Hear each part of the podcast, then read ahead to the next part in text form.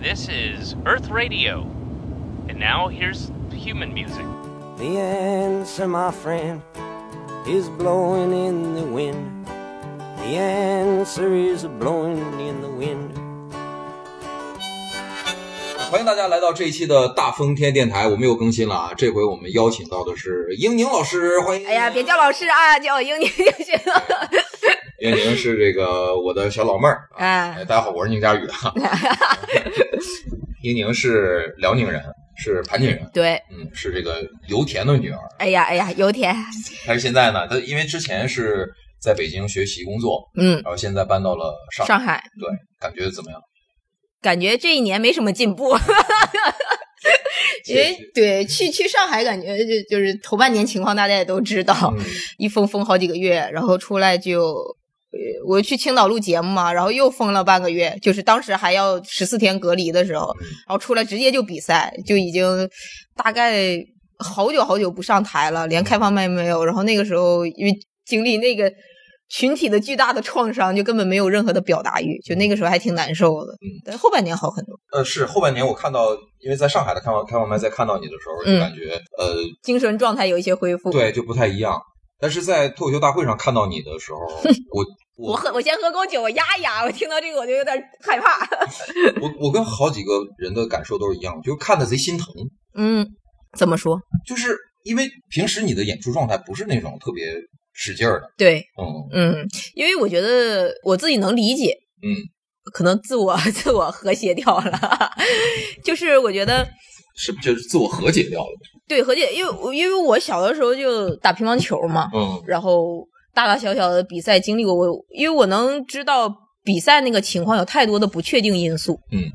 其实比赛比到后来，你的心理素质也是你比赛的一部分，嗯然后你现场当场的有很多的情况会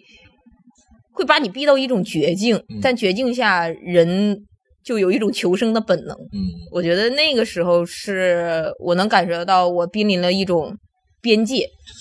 啊因为你的排序就特别靠后嘛。对我上场的时候凌晨两点了。对，当时我也在上面，我当时在上哦，面对对，对，嗯， 我当时在上面看的时候，我就看，哎呦，这这这小老妹儿太难过了，就太心疼了，因为嗯前面观众的反应或者是演员的反应已经已经到那儿了，包括人的那个能承受的程度，嗯，也已经到那儿了，嗯，你得上去得把再把观众给提起来。我看你上场之前就来回的走，来回的给自己打气儿的那种，就是我我我后来他们跟我说，我有一个朋友，他们就是在后台看嘛嗯，就是他们导演有一个小的那个屏幕，嗯，因为那个朋友我们很熟悉，他就说：“哎，都说英宁这套妆妆造挺酷的。”他说上场前一分钟根本没有看清我穿的是什么。 我现在想想，我后来会反思我那天的表现，因为我是觉得没有什么遗憾。在那样的情况下，因为你在现场，你知道前面是发生了什么，嗯然后我当时是最后一个名额，就车轮战之前最后一个名额嘛，就是那个时候我能面对的那个情况，当时是我达到最好的状态了。就是我知道我平时不是那个演出状态，但是那一场是我觉得就只能那么演，嗯嗯，然后就是我感觉就是所有的因素综合在一起，嗯，再让我演，我可能演不成那样，但是我会觉得那一场反正没留什么遗憾，那这半年大会之后，因为也是继续在演出嘛，嗯可能观众因为大会认识了你，嗯。你的感觉是是是觉得说哦，上了大会感觉还挺好的，还是说就是一个正常的前进的状态？我是有一段时间，就节目刚播的那个，因为录到播的时候中间还有一个月嗯，大概、中间那一段时间，反而我是最轻松的一个状态，就好像因为我好像很难沉浸在一种，比如说我失败了，我就一直痛苦啊什么的那种，我我很我很难有这样的情绪，就是我会赶紧开始新的工作，然后让自己赶紧，不管是走出来呀，还是说你开始一个新的阶段，要马上开始做这个事情。那段时间是反而很轻松的，然后写一些东西什么的，自己也很开心。我当时会觉得啊，好像上节目这个我也不在意评价，但是我发现我这个人还是想的太好了。就在播出头一天晚上，就导演就因为我们那期好像是突然要播了，嗯就是原来没说是那一天播，然后那个内容导演说说我们这期可能要播了，说你的内容会在这一这一季这一期播。然后我那天晚上演出的时候，我印象特别深刻，在上海演出，哇，我好紧张，我也不知道我在紧张什么，嗯就是我可能也还是会非常在意我那一段播出之后的评价。那天播完了之后，好像反响还可以。嗯，然后其实本来是一件很开心的事情，但我就这个人活，这个人可能有点拧巴，就我又觉得，哎呀，收获了很就是一些超出预期之外的赞美，你又觉得很惶恐，因为你怕线上大家认识你是一个是那种状态，但是你平时演出时候很少出现那样的状态，嗯，你会你怕大你怕家误以为你平时就是应该是那个样子，对，我会担心大家把我片面化，因为我觉得是在讲不同的段子、处理不同素材的时候，你是不同的不同的情绪嘛，不同的态度。呃但是我是怕大家会觉得以那个五分钟来定义你线下的演出，我还发了个微博解释这个事情。后来发现好像播出之后，大家也不咋认识你，后来完了就就就轻松很多。 对，都是我觉得你状态挺好的，而且越来越多的观众认识你，然后也越来越多的观众喜欢你。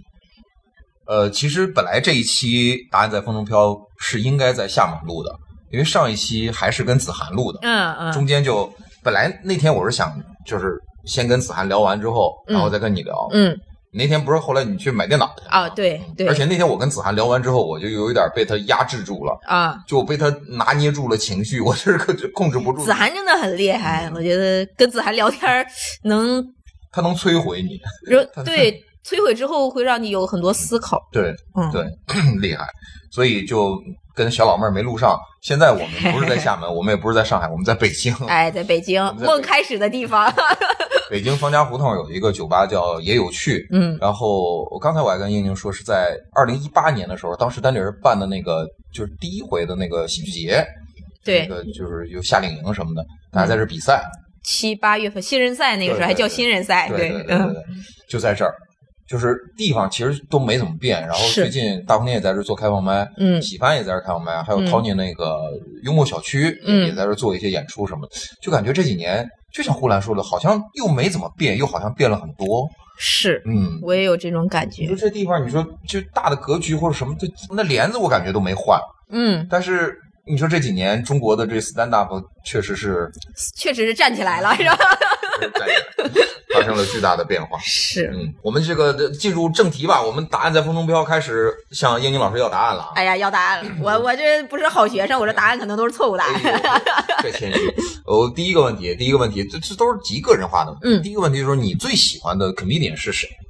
就是国、呃国内国外的都算啊，都可以国内国外都算都可以，但是是最呃对，国我国内说一个，国外说一个 OK，吧，都是吧可以国内就是博博宋万博嗯，啊，我太喜欢宋万博我了我也特太喜欢博博了啊嗯，呃我觉得这个答案我好像一九年之后，目前还没有变过。嗯，然后随喜欢着他是在于哦，喜喜欢博博是我觉得一个是他有点被低估了吧，嗯就是你作为作为一个朋友也比较心疼，然后第二就是你也你也比较了解他，因为我们俩不是 在这打个广告，做另一个读书类的节目叫就围炉百话，是就你能感觉到他生活中他是一个一直在思考的人，他是一直在进步的人，然后他思考的东西非常深，我觉得他跟齐墨哥很像，嗯就是他们一直在思考一些很很先进的东西嗯，但是他们露出来的都是一点点，这是让我作为一个喜剧演员一直很受触动的地方。然后再加上就是一九年，我到现在都记得一九年五月四号，我看到他的第二个专场嗯，那是他的专场首演。我当时还作为一个讲了不久的一个新人，那个时候就觉得专场嘛是演员一个里程碑，就是大家会觉得一个人出专场了，如果这个专场很受大家认可的话，就是你在这个行业里，你好像就是在进步。嗯我那一天去看了他的专场，呃，就是震撼。嗯，因为当时我也看了嗯那个很多国内演员的专场，就是我会觉得他们非常厉害。但是伯伯给我的感觉就是，哦，原来专场还能这么写，因为他是很喜欢读书嘛，然后他的思想性我觉得是还挺深的，而且他写东西他比较喜欢写故事性的段子，然后你整个听完专场之后，他有很他很精心的安排，然后包括最后的结尾是一个非常让你感觉有留白的东西，就是我个人的品味来说是非常嗯喜欢的，就是就你感觉在读了一本小说，嗯，就是这是让我感，就以前大家就是逗他嘛，说什么口述文学什么这，就我我这个是我非常喜欢波波的原因我同意，啊。我同 意。而且我就说句话在这撂着，我就觉得这个博博啊，就是早晚有一天，嗯能挣上大钱，嗯，嗯，就是那波波老开心了，你这句话 截下这句话咱截下来发给他我明。我明天我就跟他录播客，我明天啊，就是吗？嗯哦，对，他说他明天对，来，明天回。然后国外演员其实有点多， 嗯，我挑一喜个欢的。你挑一个一下子就就想到的，哎呀，因为我觉得国外演员他们做了太久了，就至少出第一个专场的时候都已经讲了十年了，嗯，而且风格也非常的鲜明。哎呀，你一说醉，我这有点难以取舍。嗯比如说我最早的时候喜欢旺达塞克斯，嗯去年很喜欢那个 Taylor Tomlinson，哦，然她后哎她那个小女孩的风格和你其实是在在年龄上，在就是很多地方是我有觉得点他的像东西文学性非常的高。嗯就我第一次听到专场，看到的专场时还没有那么深的触动，因为我觉得咱们也是在成长的。就我们好像刚开始看专场的时候，都会看这个就是炸不炸呀，什么什么这种的。嗯但后来就是自己讲的时间稍微也不是说特别长吧，就是你开始思考创作的时候，你会发现有很多很细腻的东西，那个东西是很难写的。嗯然后是很好的洞察是很难写的嗯，就不是简单直白的让你快乐的那种东西，炸不炸那种让你爽完了之后那种，就可能你到后来会想留一些比较隽永的东西在里嗯面，就是触动你的那个东西。我觉得 Taylor 是我去年看又重新看他的专场会有。很深的感触，我是觉得在读一个简奥斯汀的那种 哦，其实喜欢她那种女性的那种内在的那种力量，嗯印象特别深的就是他有一个段子，他的修辞非常的好嗯，就讲他就是说说你二十多岁的时候一定要把你性格最坏的部分都剔除掉，不然这些东西在你三十岁的时候就会凝结成成块儿。他用的英语是非常精准的那个叫呃那个发音叫什么 solidify，就是凝凝固的那种感觉。然后他说。嗯，然后他就开始呈现嘛，说这个狐狸，狐狸的这些东西，呃，我的那个过度依赖，我的那个就类似于原生家庭，我的那种，就是要把它捞出来。他说，不然的话就 Winter is coming，就引用了《权力游戏》一个梗。哇，你当时会觉得，原来就是说这种心理学上的这种东西还能这么这么讲，就这么用，就凝视自己的内心的那种，就开始往深里挖。就是这个是给我很大的一个启发。然后我最近比较喜欢的是那个汉娜·盖茨比的那个，嗯哦，汉娜她这个在业界口碑可不是特别好，对，因为我就是也是对他经历了一个颠覆性的看法，就是我记得我一八一九年的时候，那时候看专场，我几度就是尝试看，我都看不进去，我就觉得那个时候还觉得就是肯定是好笑是第一要务嘛，嗯但是。呃，现在虽然说也是肯定是好笑是第一要务，但是我们就是看很多好的作品的时候，你会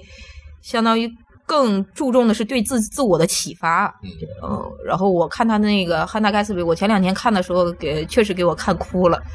就他那个其实不是传统意义上的单口喜剧，讲了一些很深的东西。然后比如说从小面对的那种社会环境给他那种压力，因为他作为一个拉拉，他要出柜，然后那些东西，而且他他说了一个观点，就是说说我不想再用我的自嘲来去。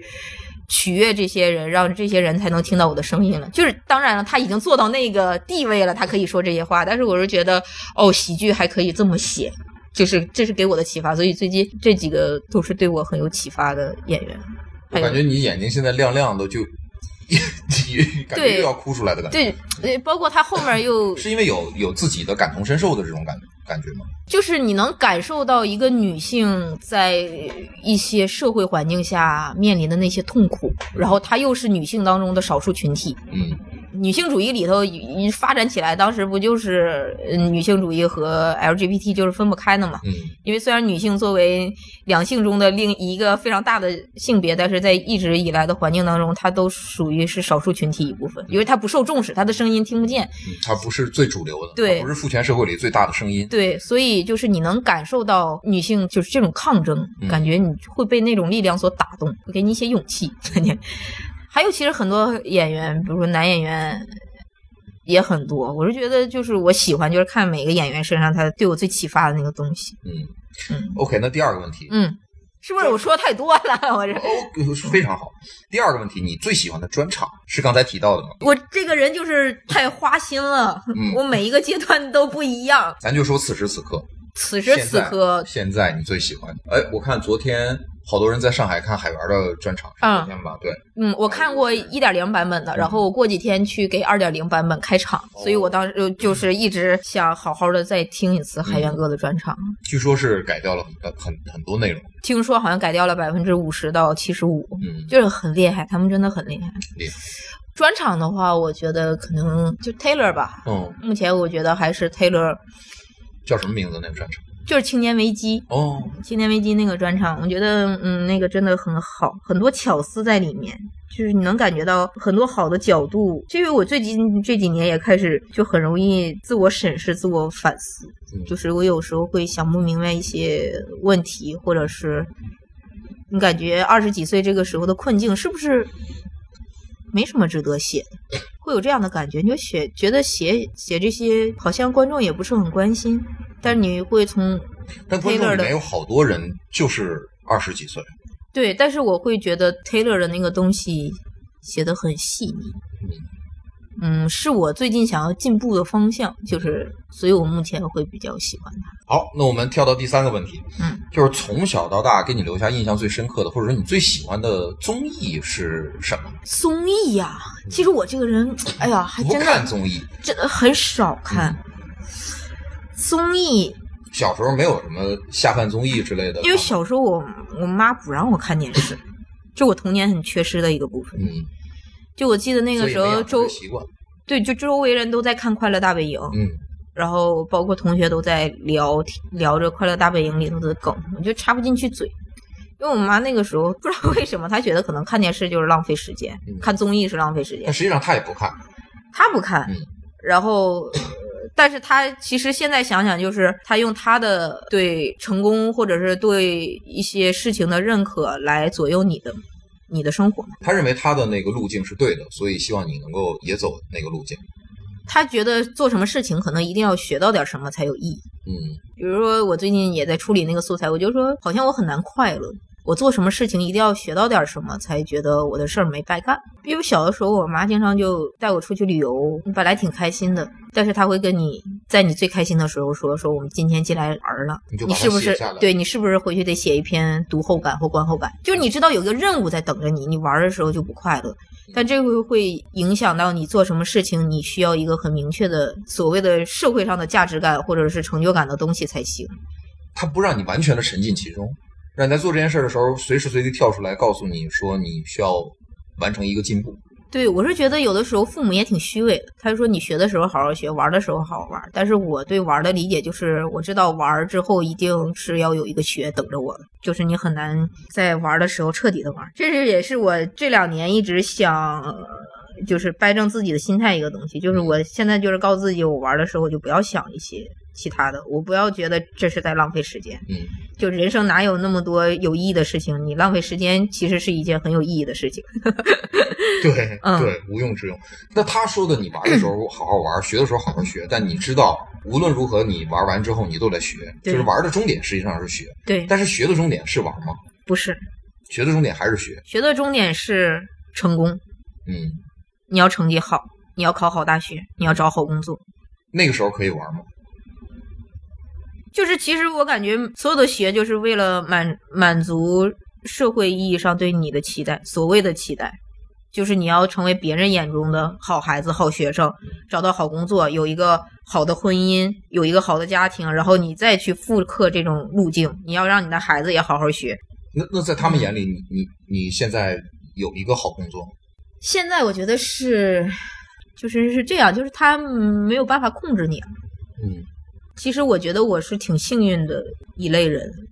父母相对来说也算是，就是因为在国企嘛，你感觉他们也还过着还不错的生活。但是因为因为我是年轻人，就是我接触到能接触到这些新鲜的事物，甚至能通过这些新鲜的事物，比他们能看到更多的世界，然后运用这些新鲜的事物能赚到一些钱。我觉得这个就是线上节目让他们转变的原因。其实我觉得父母就害害怕的，其实不是说你什么好不好工作，他怕你成为主流之外的异类。哦、嗯，但当比如说脱口大会，呃，这种线上的综艺，甚至有一些主流媒体的报道，觉得脱口秀是一项可以被正式的所谓的职业的时候，他们就反而没那么担心。其实他根本不在意你做的是什么，嗯，他在意的是你有没有在主流这个体系下。其实挺悲哀的，我觉得还是在向他们证明一些事情，但是你又没办法抗拒这个事情，嗯，因为不想让他们担心。这个这不丢人，这这很正常。你现在这你现在已经算是主流喜剧演员了，我这我可不是主流脱口秀演员。主流第一轮被淘汰演员。你看你这 个一年一度也上过，脱口秀大会也上过，哎呀，你这有点骂人挺脏啊，佳宇哥， 还是文化人骂人脏啊。哎去年吧，当时我也在嘛，嗯一一年一度喜剧大赛第一季的时候，你跟小鹿那个就是向漫才的嗯那个节目， 嗯，我是特别希望你们能走到第二轮，但是我也说了不算，我要是说算的话，就是我就觉得很可惜。然后今年我看到其实也是很可惜，嗯包括小鹿也不是成绩也不是特别好，当然他是有另外的一个表达的方向，嗯，然后我就看到，哎，你俩，我觉得那应该到二零二三年的时候，你们俩就应该会，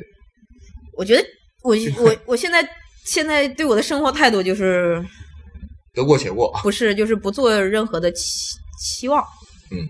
不过高预期，对，因为这几年的生活也让你意识到了，你很多计划你是被打乱的，嗯，然后你是在不断受挫的一个状态。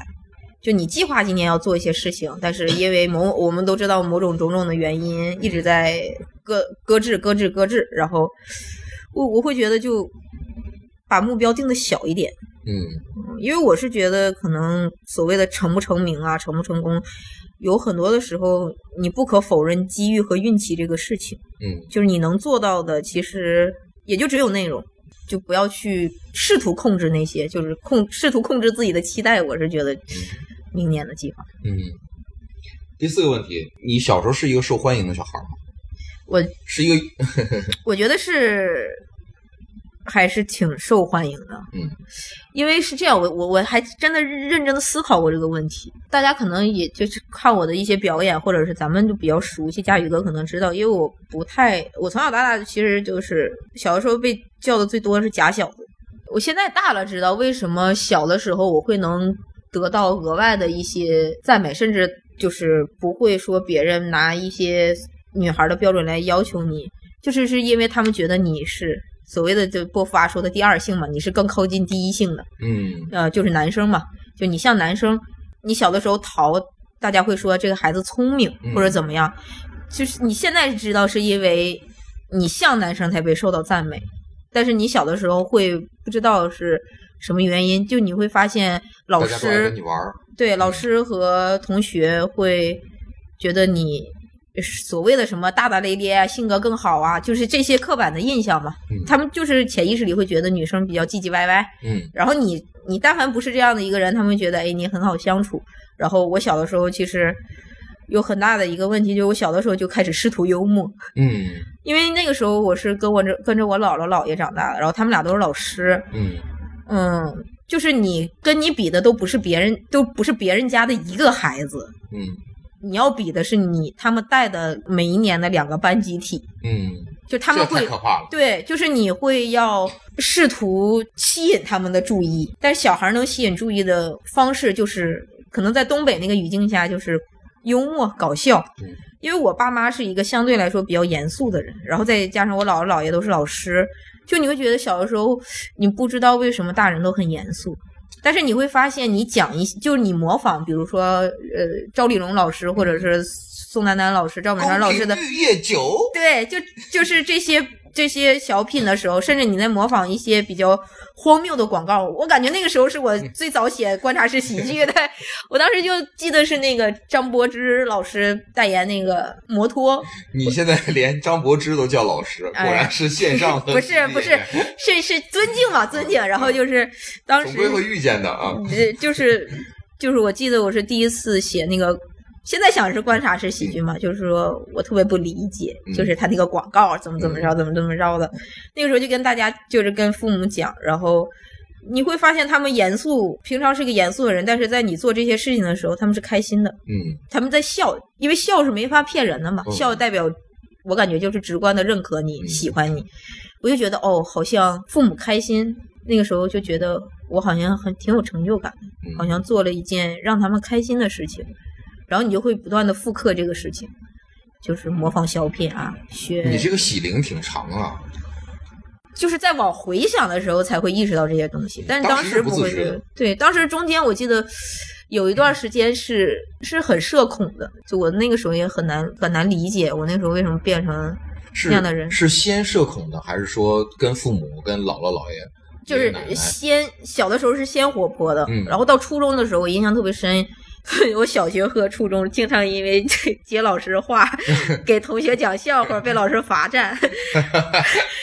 就是你感觉很难从一个女孩身上听到这种事情，感觉那时候嗯就是，哎呀，就觉得燕江站起来，哦，对对，经常起来罚站，然后那个时候脸皮也厚，也没觉得你你站起作为来一个了女孩儿，好像就是面子上挂不住，还嬉皮笑脸的。按照现在你 stand up，你就开始表演 了，就是我上来该我讲了。但是我记得印象特别深，初二我们有一个老师，然后当时我学习成绩还挺好的，那个时候在学生时代你会你觉学习成得绩不一直挺好的吗？没有没有，我这用我妈话说跟坐过山车似的，嗯就是跌宕起伏的，就是想学的时候好好学，不想学的时候就就是那还是能不学好。学。嗯，因为初中那时候也简单嘛，嗯大扫除，我们班级初二的时候都不是课堂，嗯我跟我们那个同学在那擦玻璃，嗯我正给他哈哈哈哈给他讲笑话，然后逗得他哈哈乐。然后我们那个老师那天也不知道怎么了，他可能心情不好啊，还是怎么的，一进来就指着我说：“你看你一天疯疯癫癫的像什么样嗯？哪有女孩子的样子？”然后我当时第一反应是啊。那女孩子应该都是像你这样刻薄的样子吧？我我当时还懂得反击，你知道？哦哟，但我心里是这么想的，但是当时会觉得老师说的都是对的。嗯，从那之后我就开始收敛，就我觉得我要少说话，老师对孩子的影响实在是太大。对，我是直到后来很长一段时间才开始又活泼开朗起来。嗯，所以你在小时候是是大部分时间是爱说话，是愿意接老师的话茬儿。对，小的时候可爱说话，小的时候一天嘴不停。我妈说你能不能消停一会儿？但是实际上，你家里的父母啊、长辈并不是那种特别幽默，也不是特别话多的人。不是，我的舅舅哦，他们是很调皮的那种，嗯，然后小的时候就经常捉弄我。然后我就想怎么反击他们， 就是那种，可能也是锻炼了，但是那怎种么捉弄你？就是那种大人就逗小孩儿的那种，嗯，嗯，也不是语语言上的，但是你能感觉到他是那种亲戚喜欢你的那种。嗯，我那天想写一段，嗯我我表妹和表哥，就是当时在我姥姥家过年嘛，然后我表妹正在那哈哈笑，嗯我表哥正在那躺着呢，就把脚伸到我表妹嘴 里，然后被我表妹骂了一晚上，嗯三十儿就从八点钟一直骂到十二点，嗯就一直。就骂我我们大哥比我们其实还大了，呃呃快十岁了，嗯嗯就嗯，被我表妹就一直追着骂，追屁股后面骂， 我的天哪！我觉这得种捉弄，我很羡慕东北的女孩儿。你本来不就是东北人吗？是，但是我因为我妈妈是太典型的东北女孩儿了，嗯，我反而其实你看我小时候话多什么的，但是我很少跟他们，比如说交流自己的内心的想法，包括现在我都很难跟他们说。但是我觉得东北女孩儿非常好的一点就是她们可以就是直率的表达自己的情感。在东北女性地位相对高一些。对，就是他不爽了，我就弄你，嗯我就会直接说。但我小的时候反而还不是这样的人，就我小的时候可能就是太想着怎么取悦父母了， 就是太希望他们开心了。，这孩子太不容易了，太不容易了。第五个问题，第五个问题，嗯 你现在回忆一下，你写的最早的段子是是嗯什么讲的？就是地质段子，那是我第一个段子，嗯，嗯，然就是后到山里面去敲石头。对嗯，当时是因为就是因为自己的专业的问题，嗯第一次上开放麦，第一次的最早的成型的上上演的段子就是这嗯个。对是，但是节目上就改了挺多的。嗯那个时候也不知道为什么写这个。其实我现在有很多很多事情想写，但是挺难写的。就是考虑到过审这个问题，嗯嗯，我觉得也是要割舍嗯很多东西。当时写地质那个段子，因为我当时还在那个环境下，因为我当时还研究生还没毕业，嗯马上毕业了，然后每天接触的是那个环境，你可能那当时是有你小生活写当的中最大的困扰，也是你最最想表达的态度。就那个时候没有什么所谓的真实的困扰。你想上学那个时候过得挺开心的，我感觉你很难会不断的审视你自己的内心。你当时是怎么想来做 stand up？哎呀，当时真的是确实是缘分，我觉得我当时是上研究生的时候，我有一个特别好的朋友，他有一天突然就特别神秘的跟我说说，哎，我最近看到了一个特别好的，那个时候是没有人知道什么是单口喜剧，什么是脱口秀，然后他说，那个我看到了一个特别好玩的泰的演讲。哦，他认为是泰的演讲。对，然后我我现在就我后来才知道那个是路易 C K 的专场， 然后他当时 就，呃，就我跟他看看路易，好像是一七年那个专场，嗯，因为他喜穿欢西装的那个。对打领带那个。现在看那个专场是最他最不好笑的专场吗？他拉着我，非要拉着我看，我当时还不太想看，因为我们都知道，对于朋友的那种推荐都是。都是那种你推荐给他，他推荐给你，然后大家就开开心心的回去看自己的那个推荐，就根本不会看对方那个推荐。然后，他拉着你的话，你就会就这就这嗯就这，对，这因也为好笑。因为那个专场其实是有门槛的，嗯对吧？是我们现在看可能都需要一些静下心来才能看这些。然后我当时说，我说这个这个老头儿在讲什么？给我看睡着了，我第一次你 知道吗？给我看睡着了。后来是脱口大会一还是吐槽大会上线了，就嗯觉得还挺新颖，嗯然后就我八零后脱口秀也去找去看那些片段。嗯我记得当时那个他们在节目上也说了，说如果你想在线下看的话，我们是也是有国内现在也有脱口秀什么的。我当时就有一个大概模糊的印象，然后我当时因为在学校嘛，就觉得那个时候毕业论文都弄完了啥的，也没什么事儿，然后我就当时就搜北京脱口秀线下，然后当时国内就是北京当时只有三个俱乐部。一个是单立人，嗯第二是那个时候效果还叫扑哧嘛， 嗯，然后第三个是北京，北托嗯呃，北托，对，北北托。然后我当时那时候什么也不懂，我就觉得那几个名字感觉就单立人最好听，嗯也最好打，因为不吃那个很容易打成另一个吃，哦当时是嘛。然后我就买了单立人的票。嗯那时候就是现在那个水果空间嘛，哦我当时去那天有谁呢？齐墨、小鹿、郝宇老师，哦然后还有谁？印象比较深的是这个，当时郝宇老师是主持，哦，哎呀，我当时觉得哇，那天笑疯了，跟我就是跟我那个给我推荐路易 C K 专场那个朋友一起去看，一月十八号，二零一八年一月十八号，那是我第一次在线下看专，就是看演出。嗯你想那个时候，呃，去看商演的也就是三四十个人嗯，在那个小的空间，嗯，但是你也会他觉也得只能卖出去那些票。是，然后那时候票价也便宜，我当嗯时觉得哇天呀，就是怎么这个艺术形式好有魅力？因为我小的时候看的喜剧，就东北人看喜剧都是小品嘛，嗯，都是在大舞台上面。啊，而且那个时候女性基本上都是缝合的角色，嗯她不是作为一个现在所就所说的吐槽、装傻、啊直人、怪人这个角色，就是中间的粘合的那个部分。嗯那天小鹿印象就给我特别深，前一个演员现在就不讲了，那个演员，然后那个演员可能也是新段子就冷场了，然后小鹿上来就讲他云南人的那些段子，嗯哇，整个场子就炸起来了，就笑得特别开心，你会觉得我的天啊，太有魅力的这个女人，嗯就这个形艺术形式也太有魅力了，就一个麦克，就在光上面讲话，服化道全没有，是就太光简陋了。就光用语言就能让让大家这么开心。嗯然后当时郝宇老师拿了一个小牌牌，像那个像拳击比赛那个 round one 的那个似的，就说说如果你也想上台来像这些演员一样表演。你可以扫这个码，我们有简单的入门的体验课，就告诉你这个是什么，怎么写。嗯然后我就一直拖拖拖，可能拖到四五月份吧，就上了那个课。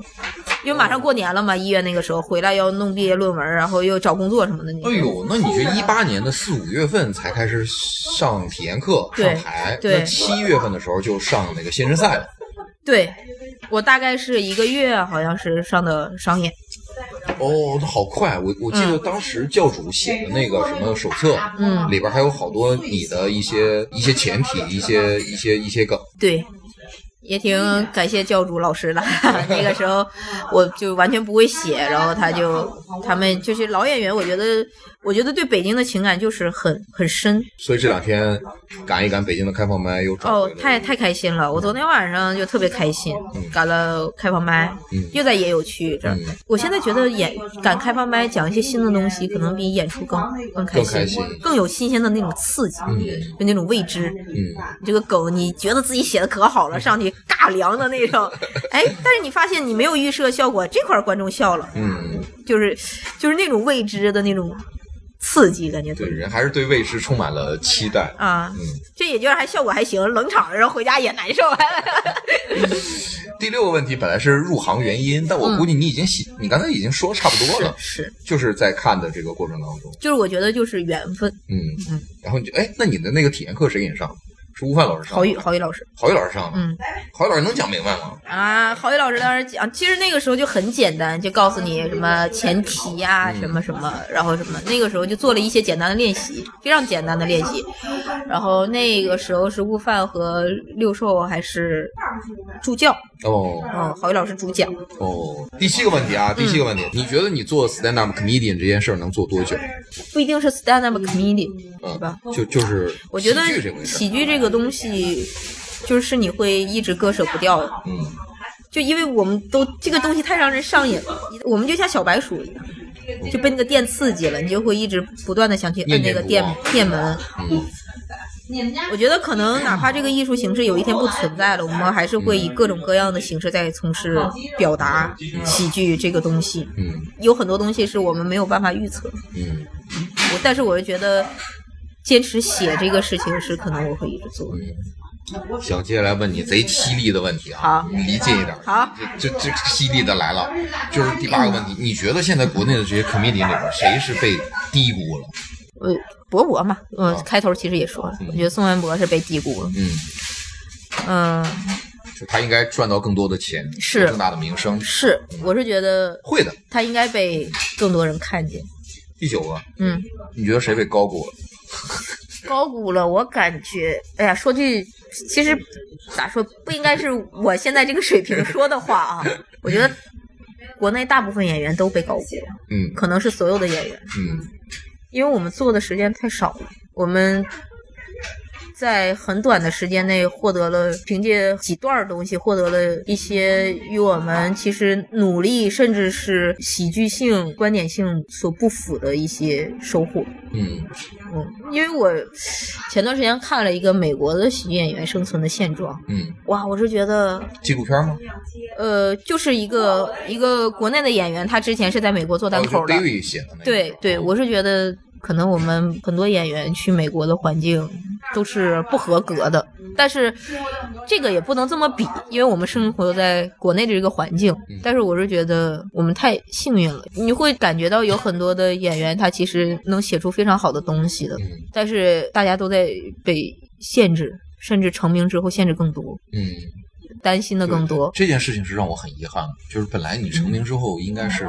能做更多的事情，嗯，但是有好多朋友成名之后，他当然赚钱这是无可厚非的，对对但大量时间都都在用来赚钱，我觉得他是不是可以再稍微拿出一点精力来做一点他的名气和他的身份应该做的事情，比如说去探索语言的边界，或者把这个东西再往前推一推，再把这个行业继续往前推推动一下。当然这不是这不是道德枷锁，不是说人家就应该干这件事儿，我觉得是如果有人干的话，可能这个世界会更好。这个事情其实很需要勇气。嗯人性的弱点就在于希望做一些简单的事情，获取更高的回报。嗯人不会说去做一些费力、嗯不讨好的事情。嗯你同样的时间内，比如说你上一个节目赚这么多钱，和你一场一场看演出，嗯，人是会容易滑落到懒惰的那一方的。还是很佩服一直在进步的演员，就一直在思考，一直很热爱单口喜剧的。因为我觉得很多演员没那么热爱这个东西。可能我有时候觉得我自己也谈不上热爱，我有时候在想，我算不算一种投机分子？ 但是你是爱演线下的，你是爱看到观众的，是，嗯但是是因为我没有没有给我那样的诱惑。嗯，如果你给我那样的诱惑，我还是现在这个选择吗？我也不好说，就不不能把自己想的那么高大嗯上。我觉得你是清醒的，没有没有，我觉得这个词儿也挺，我觉得就是啊你能用清醒的意识到自己在面对这个诱惑的时候，可能会做出不同的选择。我觉得可能很大几率会做出那个选择。嗯，就是我现在都想退休，我就想天天，如果有一个工作能让我躺在家里，就收房租不用赚钱，我可能就选择去过那种轻松的生活，也不写段子，也不演出，写一些我想写的东西，我嗯不用这个维维持我的生计。就跟就跟艾伦一样。对，第十个问题， 嗯，你爱看脱口秀大会吗？我说实话，我看的比较少，嗯我看托四是因为我要参加比赛，嗯，然脱一后脱二脱三就没咋看。脱一看的片段，然后脱二呃基本上看的都是片段，好像没有完整的跟下来过。嗯嗯，也有我的问题，我这个人就是不太爱看综艺，嗯，就是就一年一年度喜剧大赛你爱看吗？也看的是片段。嗯，嗯就是看到谁谁谁就的节目。嗯，嗯我这样的观众就是会把我这样的线上参加线上演员刷掉的那部分观众， 就是就不看完整的片段，就是只哦不不看完整的节目，只看片段，所以就看不到，他只能看到自己喜欢的人。或者是看到了流量推给我的那些。嗯，行，接下来十个问题就是犀利中的犀利，哎呀哈，那我先走了，我先走了。就是二选一的问题，嗯在这个演员和那个演员当中，你更喜欢谁？嗯，但不代表我不喜不不选那个人不对好。啊对对对对，对看我这个求生欲对。对对，求 生欲太强了。这 对，就是当然这些都是可能都是我们的朋友，嗯都是我们天天会见到的朋友嘛。咱们就说我就，从创作者的角度，对对对，好就是呃，甚至不是创作者，甚就至是个人喜好，就是个人喜好。对对，我就觉得行他他就他纯更主好观玩，一点对不客观，不客观纯主观，纯主观那我太喜欢纯了 主。小鹿和杨丽，你更喜欢谁？哎呦，我的天哪！真是我想到了犀利，没想到这么 犀利。我知道我你对跟他小鹿们关系特别好嗯，我对他们俩的情感不一样。嗯，嗯，你刚讲的时候，杨丽应该已经已经上商演了，她已经在台上讲。对对对嗯，这么难吗？挺难的，因为我觉得，就我，我就我就我就是那个问题，我就是就我很容易看到别人身上的闪光点。就我觉得他们俩都闪光的点都太突出了，嗯，这两个闪光点都是我不具备的，所小以鹿我的闪光点是最大的闪光点，让你感到的。就抛出朋友之外的嗯东西，是吧？，对对对，我觉得他是一个一直在艺术上对自我要求非常高的一个人，嗯就是他一直非常的勤奋，然后他又非常有天赋。嗯就是你觉得，如果我我又经常会想，就是如果我是他，我可能就休息半年，我就玩半年。嗯你会看到他每一场开放麦他必去，嗯，每一对他次他回北京的时候都是每一次都会写都来新段子，嗯就这种对你的鞭策是非常直观的。嗯你又知道他是一个非常善良的人，因为我跟他就是嗯比较熟悉，就是知道他很多的事情，就你知道他是一个善良纯真的人。嗯那你讲一点他的那个不为人知的事情， 就开玩笑。啊， 杨笠的东西就是，如果我现在再回看托三时候的杨笠，我是觉得好厉害，嗯真的很厉害。尤其我参加了一轮节目之后，你就会越越发的明白他那个时候有多厉害。嗯，他从托三一下子就亮起来了。尤其我这几年可能比以往几年会更关注女性主义的东西，你就会知道他那个东西有多么的精准，嗯，那个且洞重要察，嗯嗯，那个天赋和那个总结凝练的那个东西是是非常厉害的那个东西。嗯就你觉得他成功就是有道理，嗯，嗯，所以我看这个问题你应该答不出来。我我确实这个问题答不出，因为我觉得他们俩我都我们跨，因为我觉得他们俩都太厉害了。我们跨过这个问题，啊下一个，鸟鸟和梁海源，你更喜欢谁？啊，鸟鸟，其实刚才你说被低估的演员，我我想说鸟鸟，但是我觉得他其实虽然已经获得亚军了，但是他的能力还是被低估了。嗯因为我跟鸟鸟非常熟，就是我跟鸟鸟是非常好的朋友。嗯我知道他的上限是不可估量的，嗯他非常厉害的一个人。他的东西语言的凝练，他的思想性，其实我觉得脱舞这一季节目，因为时间比较紧嗯，还没有把他最好的东西都展现出来。但是即使不都不是他最好的状态和他能达到的最好的那个东西，但是已经我能感受到他很厉害了。嗯，就是我觉得他是我见到的演员里上限非常高的演员。下一个李雪琴、王建国，你更喜欢谁？哎呀，对不起，我可能要选王建国。都我是线上的，我主要是我太喜欢建国哥了，因为我、嗯我就怎么说？哎呀，你这个问题问的又是我很难去，因为我、嗯我高三的时候看雪琴的时候，嗯他给我一种就是国外演员给我的那种冲击，因为我从来没有想过单口喜剧还能这么写，嗯就是雪琴给我的一个冲击，就是他写他他的东西和袅袅，包括彩玲都是，他们其实是因为他们都是学文学创作那一、嗯那一方面的，就你会你会发现我们写东西还是有我们。比如说刚接触到所所谓的这个这这个培训啊什么这种传统的，可能会有一些禁锢，但是他们都是很是文学性上的创作，嗯这个是给我很大的一个启发，就觉得哦还能这么写，好像在写一篇短篇小说，嗯就是那种感觉，就是给我很大的一个冲击。但我喜欢建国，建国哥是因为我我从很早因为托他儿你是老乡， 他也是盘锦人，哦，对对对，因为我首先我得说，雪琴是我非常喜欢的一个演员，就我觉得她非常厉害。然后我觉得她跟她跟袅袅的情况一样，就是他们的上限非常的高。就是北大的上限都高，我觉得可能跟北大没有关系，就是我感觉女演员是不是上限都挺高的？就是女演员就会经常的自我反思、嗯自我审视，会觉得哎呀，是这个事情是不是这样的，是那样的，就一直在思考这个问题。呃我喜欢建国哥是因为我觉得他太特别了，嗯，就他讲那些他的气质确实独一无二。他讲那些谐音梗什么的东西，大家都知道破，但是我就是喜欢那，我就喜欢他这个劲儿，就是喜欢他这个人的感觉，我就是喜欢他不在乎。嗯，就你们都说这个东西不好，但是能把这个东西讲成一种风格，这是非常厉害的。你知道他讲的这些 东西破，但是他能把你逗笑，这个就很母鸡啊，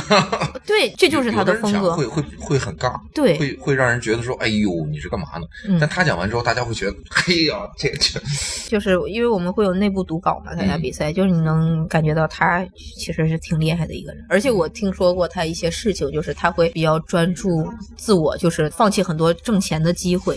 就是这这个活儿我就是不想接，我就不干了嗯，什么的。是不是因为他活儿太多了，也干不过来？也不是，建国哥很社恐，哦，他非常社恐。然后我觉得他其实挺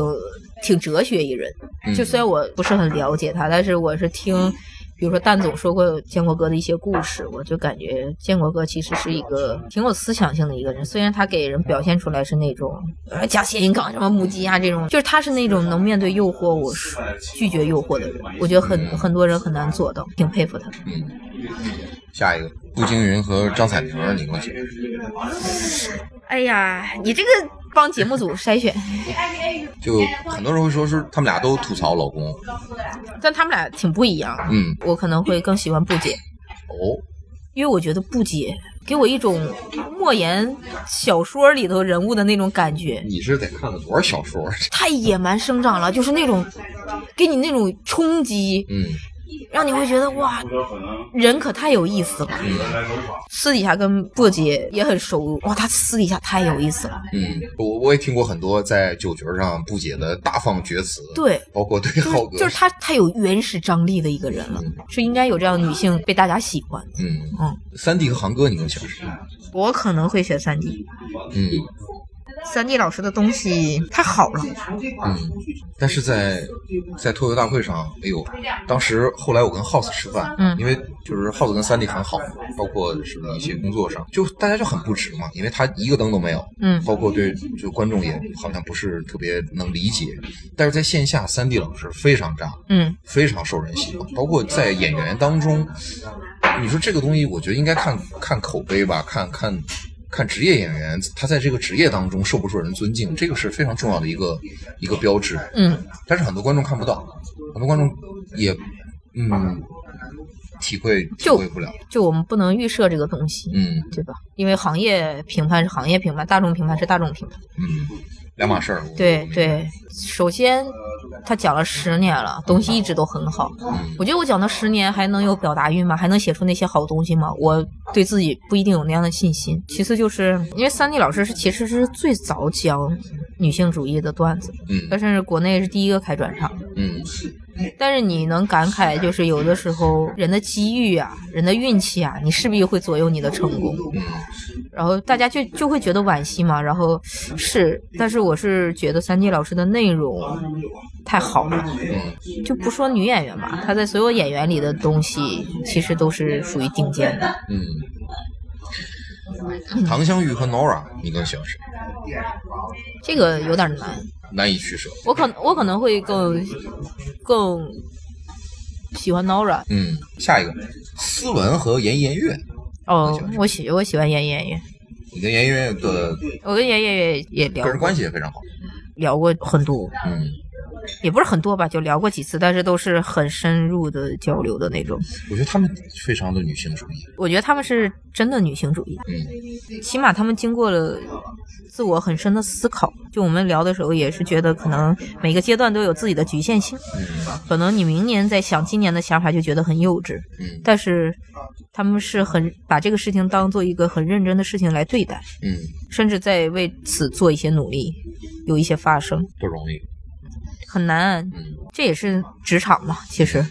女性在职场里其实就是弱势。嗯其实脱口秀相对来说比很多职场中的女性更容易被大家看到，嗯但是在跟男生同等 PK 的情况下，就是在职场的环境下，你会发现女性还是很比男生要付出更多，嗯，才能达到很同等的平均线。唉，事实如此。他了不起的麦瑟尔夫人就是六五六十年代不就是遇到这样的问题？是嗯，但到这个现需在，要我觉得美国还是有这样的问题。啊，很难。你看那个金斯伯格用他的一生嗯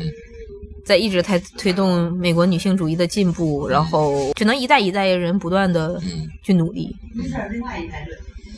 下一个赵小慧和小块儿，这两位为什么前面都是都都都是怎么他们俩就开始人缘都特好。啊、是这样啊？哎，你这个真的每一组筛选都是有有你自我的考量的。是吧当然，而且每个人的答案呃问题也不一样。那我想知道我们这些人是不是在别人的口中也是被筛选过的？当然，那好可怜呀，可能都被被筛选我掉觉了得。人是不可避免的会被人评判的。是，嗯，你你既然作为一个公众人物，就会不可避，然后这个时候其实是特别微妙的一种状态。你又你又你又想知道在别人心里到底是怎么想的，嗯然后你又觉得说，其实我不太想看，哦嗯，就是那种有没有没选我的吧？就这么 说，有没有？没谁有没有没有 你，看，你看，我回去听一听，我就去把那些人啊，我说为什么不选我？ 嗯，小慧是特别招人喜欢的，每次她淘汰都有好多人鸣不平。是，块儿哥呢，每次被淘汰，好像大家都拍手称 快，但是大家都喜欢他。块儿哥太有意思了。嗯，好多人都说块儿哥录播客比哎呦呵，那什么这围炉百货的流量密码，小块儿一来播放量都贼高我 我我录完气死我了波波！录完波波我就录块儿哥，啊！块儿哥太有意思嗯，嗯，我选小慧，喜欢小慧。 我我选小慧是因为我觉得块儿哥获得的太多了。 我不需要你的喜欢，哎呀，那块儿哥很有意思，大家私底下都挺挺愿意跟他玩儿的。然后他也没有说所谓的就是有钱人的那种做派，然后经常被我们一些人 diss，然后他也挺乐呵的。因为小慧就是小慧讲了很多她在工作当中遇到的职场问题。我挺佩服小慧，嗯嗯她还一直保留了她的一个工作。我觉得在明和利面前，她是挺清醒的一个人。嗯，小慧加油！ 哎，怎么怎么着？我小慧说 用你 用你搁这儿给我加油！就你是谁？最后两个问题啊，嗯都是男的，都是男的。嗯咱们接下来聊男的了。童漠男和张浩哲，你更喜欢谁？ 我喜欢张浩哲，嗯，张浩哲新的新的主打秀你看过？我跟他同同场拼盘的时候，我听到的他一部分，我不知道最后串起来是啥样。浩哲其实更洒脱一些，嗯，他真的可以他最近一年的抛弃抛弃一些东西。他最近一年的所作所为，确实可可能很多观众不知道，听众不知道，这个行业内 大家会觉得说浩哲挺牛逼的， 我觉得浩哲挺 real 的，嗯嗯，这是我很佩服他的一点，就是他是一个可以成为既得利益者，但是我不要这些既得利益的人。嗯，浩哲还年轻，以后有大把的钱可以赚。你这有点爹味儿了啊！人家年轻，我就这机会在人面前，其实也就是稍纵即逝，但是他可以不要这些东西。但是你你你作为一个二十多岁的演员，嗯，你看像像齐墨，包括像咱说石老板、教授，咱们这些都三十多岁了，嗯，都都奔四了。你这好老都已经四十多了，你和二十多岁的时候不一样。你你再给浩哲十年，你这十年里面有太多的机会，只要你保持着这样的一种状态。我有时候真的，我我不想跌味儿，但是我太羡慕你们了。最后一个问题，周奇墨和呼兰，你更喜欢谁？这两个个大王，我喜欢齐墨哥，嗯，我觉得齐墨哥因为跟霍兰哥没那么熟，可能我这这个选择有一有些远，近亲疏，对对对，有一些我非常主观的东西在里面。咱就聊主播。因为我觉得齐墨哥是在思想上是一个深不可测的一个人，哦，嗯，我觉得他想的东西非常的深，他可能想到一百分了，但是他只展露出来十分，但是那些十那十分的东西就就已经够启发了。都说文人相轻，嗯，但是齐墨哥是几乎是唯一一个大家一说出来都服的人，嗯但是他又不会把这些东西当做一个炫耀，对，这样一个人得需要多么大的自省力别聊这个嗯了，别的。和自我反思、自我审视的能力，才能保持这种。我觉得，如果一般人现在在外承受这么多的赞美的时候，要我我早就飘了。我的天、我说这还等啥呢，是吗？但是你会发现，齐墨哥他，你每一个阶段隔一个阶段，你再跟他聊天的时候，你会发现他又进步了。啊他，没告诉你，他就又进步。他怎么又进步？他好烦呀！他干啥？他不能休息一会儿吗？就是不累吗？这是对我，而且我特别震撼的有一次，我是听，我就问秦墨哥，我说，哎，我因为我一直总觉得秦墨哥就是从早到晚看书的那种人，然后有一次 Sara 就是请我们去他家玩嘛。然后秦墨哥回来就在那儿打游戏，打那个呃，就是 PS 五、哦我当时特别震惊，我说游戏这种东西是你期末该玩的吗？你不应该在那屋看书吗？ 然后期末哥就大概意思是说，他只有玩游戏的时候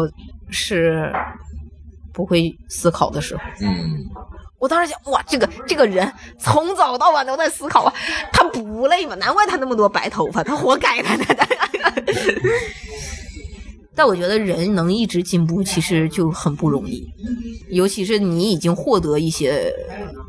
成功的时候，还能进步，这是一个非常大的自我驱动力啊！我觉得是很少有人能做到的。厉害。咱们问题问完了，一共二十个问题已经问了。嗯，咱们就最后聊聊你，你希望自己以后是啥样？真的听说了吗？你想象当中觉得最理想的一种状态是什么样？我理想状态就是还是能希望获得一些世俗上的成功，嗯因为我觉得世俗上的一些成功会给你很大的自由。你可能被更多的人看见之后，你有能力去做一些更多的事情，然后你被更多人喜欢，也是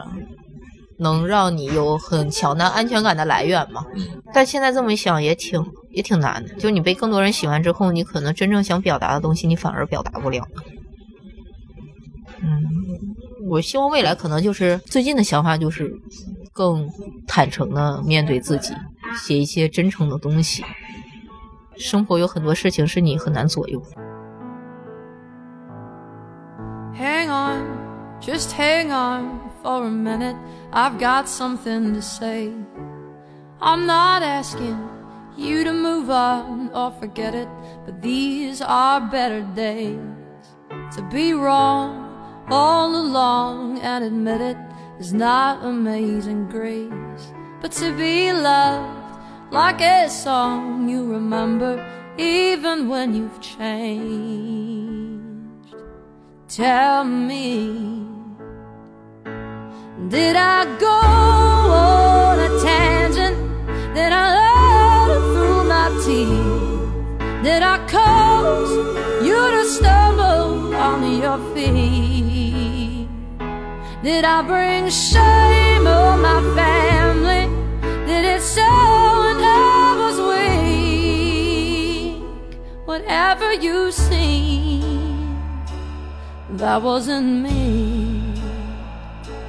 That wasn't me.